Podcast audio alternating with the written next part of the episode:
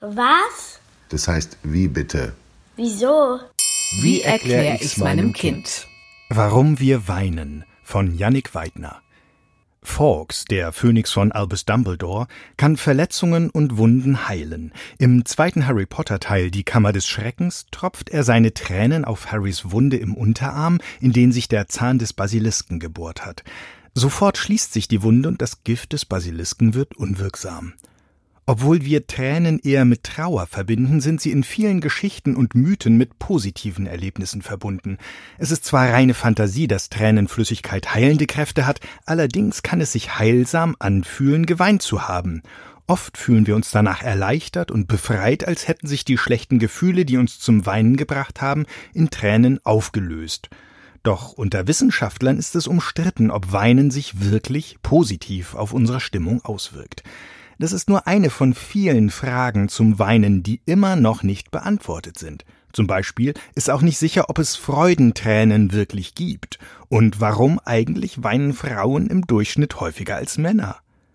Vielleicht sollten wir besser mit dem anfangen, was wir ziemlich sicher über das Weinen wissen. So kommt Weinen etwa im Tierreich nach allem, was wir wissen, nicht vor, sondern es ist etwas typisch Menschliches. Egal woher man kommt, egal welche Sprache man spricht, alle Menschen weinen und verstehen intuitiv, was gerade passiert, wenn andere weinen. Aber woran lässt es sich eigentlich festmachen, dass jemand weint? Wenn uns Tränen die Wangen herunterlaufen, muss das nämlich noch nicht heißen, dass wir weinen. Denn neben den emotionalen Tränen gibt es auch die sogenannten Reflextränen. Die schießen uns zum Beispiel bei starkem Wind in die Augen oder beim Zwiebelschneiden. Sie verhindern, dass die Augen austrocknen und halten reizende Stoffe vom Augapfel fern. Forscher haben herausgefunden, dass emotionale Tränen auch anders zusammengesetzt sind als Reflextränen unter dem Mikroskop sehen sie daher auch anders aus. Die Amerikanerin Rosalind Fisher hat das sogar für eine Fotoausstellung genutzt. Ihre Bilder zeigen unter bis zu 400-facher Vergrößerung ganze Tränenlandschaften, die sie danach unterscheidet, weswegen die Tränen vergossen wurden. Zum Weinen gehört also neben den Tränen, dass wir emotional bewegt sind. Dafür müssen wir nicht direkt traurig sein. Vielmehr sind es Verlust, Trennung, Hilflosigkeit, Hoffnungslosigkeit und Problemsituationen, in denen wir nicht wissen, wie wir uns verhalten sollen, die uns zum Weinen bringen. In solchen Momenten werden unsere Bedürfnisse frustriert, sagt der Psychiater und Psychotherapeut Klaas Hinrich Lammers. Dadurch entstehen Emotionen, die bewältigt werden müssen. Das geschehe durch einen Emotionsausdruck, in dem Fall das Weinen, der erleichternd wirke. Unterdrückt man die Emotion, führt das zu einem erhöhten Anspannungszustand, so Lammers. Auch wenn es der täglichen Erfahrung von Therapeuten wie Lammers zu widersprechen scheint, durch Studien konnte bisher nicht nachgewiesen werden, dass Menschen sich nach dem Weinen grundsätzlich besser fühlen als direkt davor, wenn noch kein Emotionsausdruck beobachtet werden kann. Dass es sich für viele aber so anfühlt, erklärt Art Fingerhuts, der seit mehr als 30 Jahren das menschliche Weinen erforscht, so. Unsere Stimmung verschlechtert sich während des Weinens schneller und stärker, als wenn wir die gleiche Emotion erleben, aber nicht mit Weinen darauf reagieren. Deswegen erleben wir, wenn wir negative Emotionen durch Weinen abbauen, eine schnellere und stärkere Verbesserung unseres Befindens.